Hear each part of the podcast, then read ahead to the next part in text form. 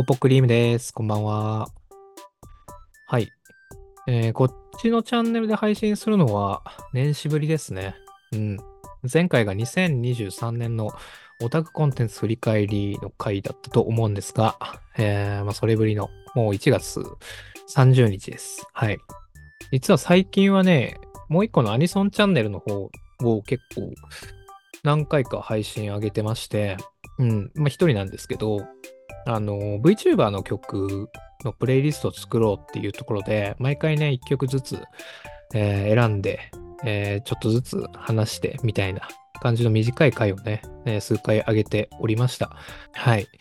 で今日はね、何を話したいかというと、オタクコンテンツ振り返りの回にも話した漫画のクソ女に幸あれっていう、まあ、去年のね、10月から、じゃ、10月からかな？確かそのぐらいだったと思うんですけど、えーその時期から始まっている、あの、ジャンププラスで連載されている、まあ、ラブコメ漫画ですね。うん。えーこれの話をしたいです。はい。まあ、ちょっと前から思ってたんですけどね。あのー毎週、まあ、これ週刊連載なんですけど、ちょっと感想を話していきたいなと思っておりましたので、はい。ちょっとめちゃくちゃ中途半端なんですけど、今週の日曜に配信された13話からちょっとやっていこうかなというふうにね、思いまして、今撮っております。うん。えー、まあこれね、見てない人にとってはもうすげえどうでもいい配信になるかもしれないですけど、いや、ぜひ見てほしいな。うん。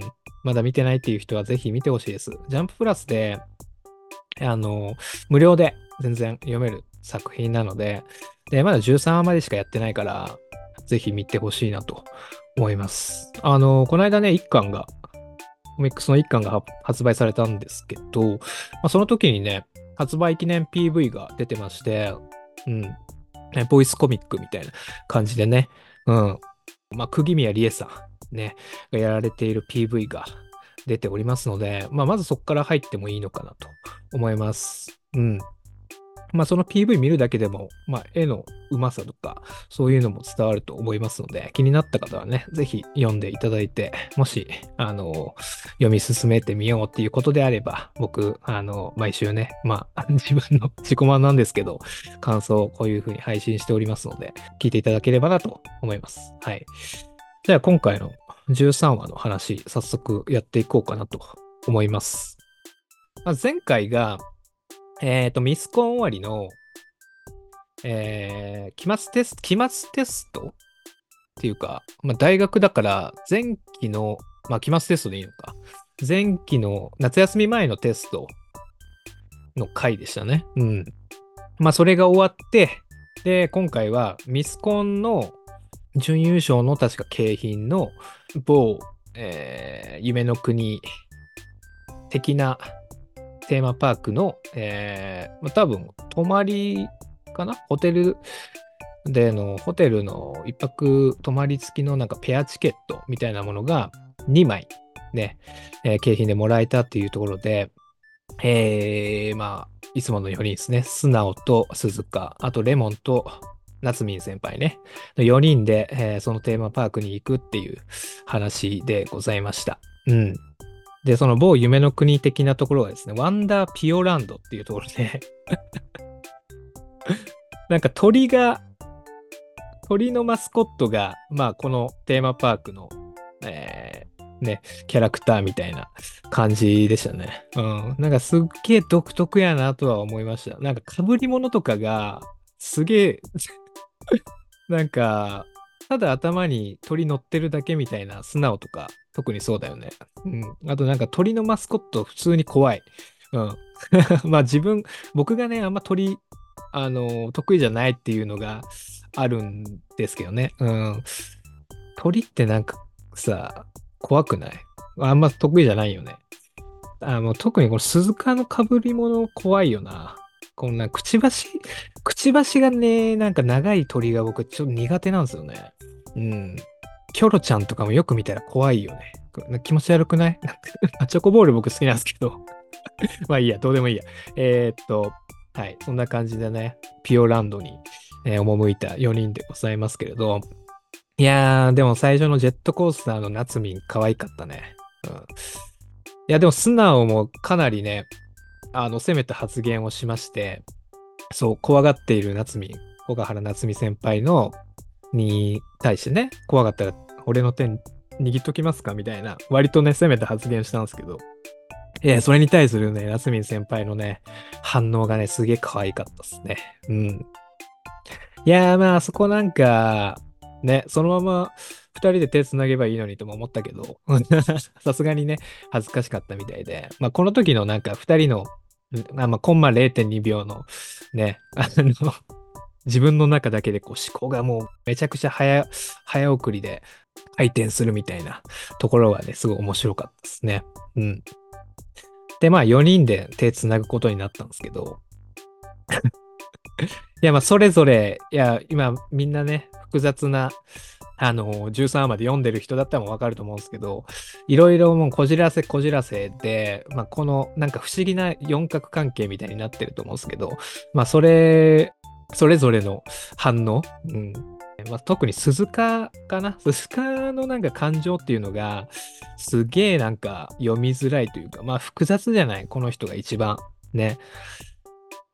まあ、レモンに対して今後ね、恋愛感情を抱いていくのかなっていうのはちょっと、あのわかんないとこですよね。うん。自分が、まあ、恋をしていたのは、まあ、素直、中身が素直のレモンちゃんだったんですよね。うん。でもなんかね、こっから、まあ、レモンもさ、ぶっちゃけ、なんていうの、鈴鹿が思うような、なんかこう、美人のイメージの女の子ではないじゃないですか。うん。絶対なんかまあ、こっからね、えもし、まあ、レモンちゃんといる時間が増えていくのであれば、もしかしたら、ね、素のレモンちゃんのことを気になり出す可能性もあるのかなってはちょっと思ったかな。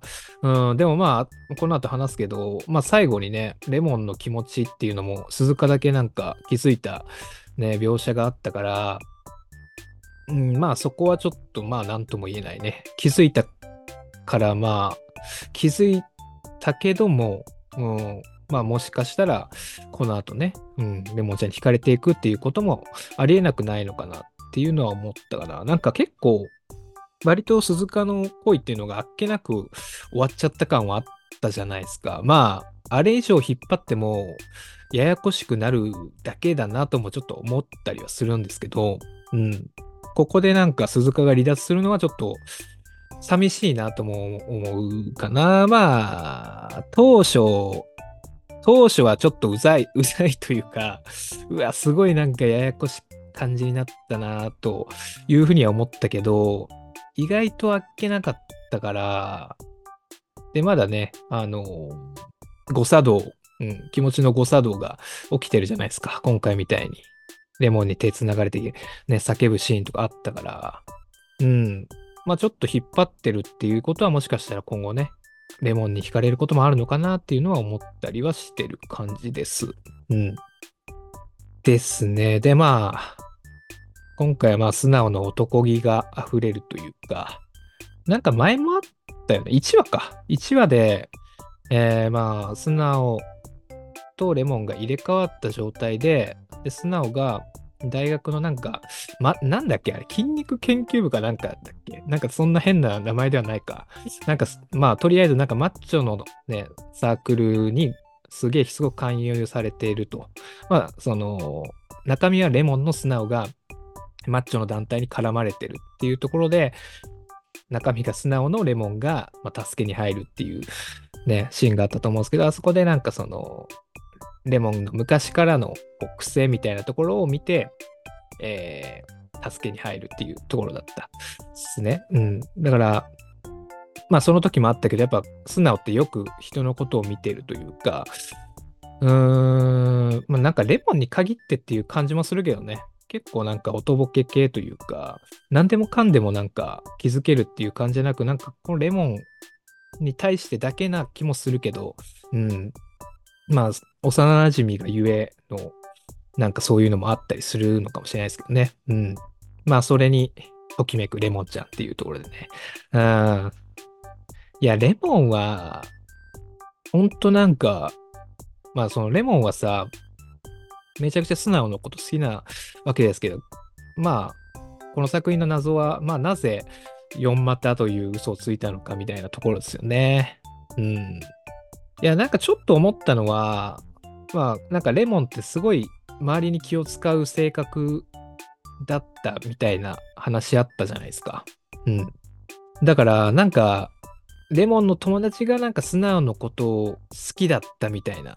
それでなんか泣く泣く別れたみたいな。嘘ついて別れたみたいな感じなのかなってもうちょっと思ったんですけど、うん、割とそれにし、それだとまあ単純だなとも思うし、で、前回の期末テストの回で、まあレモンがなんかドイツに長期留学したいみたいな、ね、あのー、まあ、素直が知らない一面みたいなところも描かれましたけど、なんかそれも関連してくるのかな。まあでもなんか、それに関連づけるとしたらなんかままだわかんないですね。なんか、どう繋がってくるのかっていうのはわかんないけど、まあちょっとそこはレモンの新たな一面っていうところで、今後なんか、もうちょっとね、深掘りされて描かれるのかなと思うけど、なんかそこら辺ももしかしたら繋がってくるのかなっていうふうには思いますね。うん。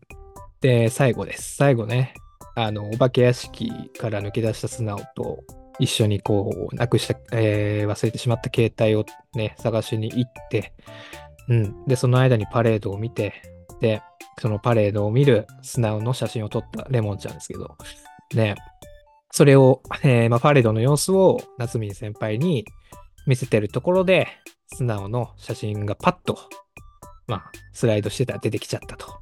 で、反射でパッとね、それを隠してしまったっていうシーンがありました。うん。これはすごい可愛かったポイントですけど、うん。で、ここで、まあ、鈴鹿くんが気づくわけですよね。うん。これ、夏民は、あんま察してない感じだよね。クエスチョンマークが出てて、うん。もしかしたらこの後、あれ、レモンのあの行動って、うーん、秋吉くんのことが、ちょっと、うん、秋吉くんのこと好きなのかなみたいなところで思い始めて、なんか複雑な感情になるみたいな描写がもしかしたらこの後あるのかもしれないけど、まあなんか、この作品として思うけど、まあ、鈴鹿以外の3人は、本当に察しが悪い。うん。ね。まあ、物語の進行上、うん、進めていく上で、そうせざるを得んのかもしれんが、すげえ察し悪いよなーっていうのはちょっと思うよね。うん。まあ、ラブコメあるあるかな、やっぱね。うん。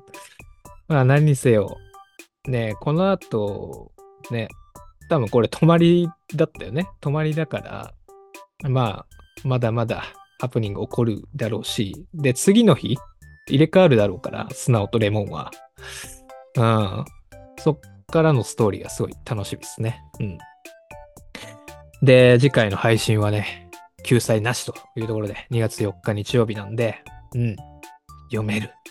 いやー、嬉しいね。本当まあ、時々ね、イラスト界が挟まるっていう感じで、まあ、各週になったりはするんですけど、すごいいいペースで週刊連載でね、やってくれるのめっちゃ嬉しいですね。うん、本当に、この日曜日、ね、0時回って更新される日が、本当に毎週楽しみにしてるんで、うん。いや、こんな感じでね、ちょっとクソ女に幸あれ、どんどんとね、毎週感想を話していきたいなと思いますので、はい。ぜひ、一緒に、えー、読んでいきましょう。うん。もうここまで聞いてくれてた、聞いてくれた人は絶対まあ読んでる人だと思うんで、うん。まあ、クソ女に幸あり以外もね、なんかありましたら、えー、ちょこちょこと一人でもね、上げていこうかなと思っておりますので、よろしくお願いいたします。でも冒頭にも言いましたけど、アニソンチャンネルの方もちょこちょこ動かしておりますので、えー、そちらの方のね、チェックもぜひよろしくお願いいたします。では、また次の回でお会いいたしましょう。さよなら。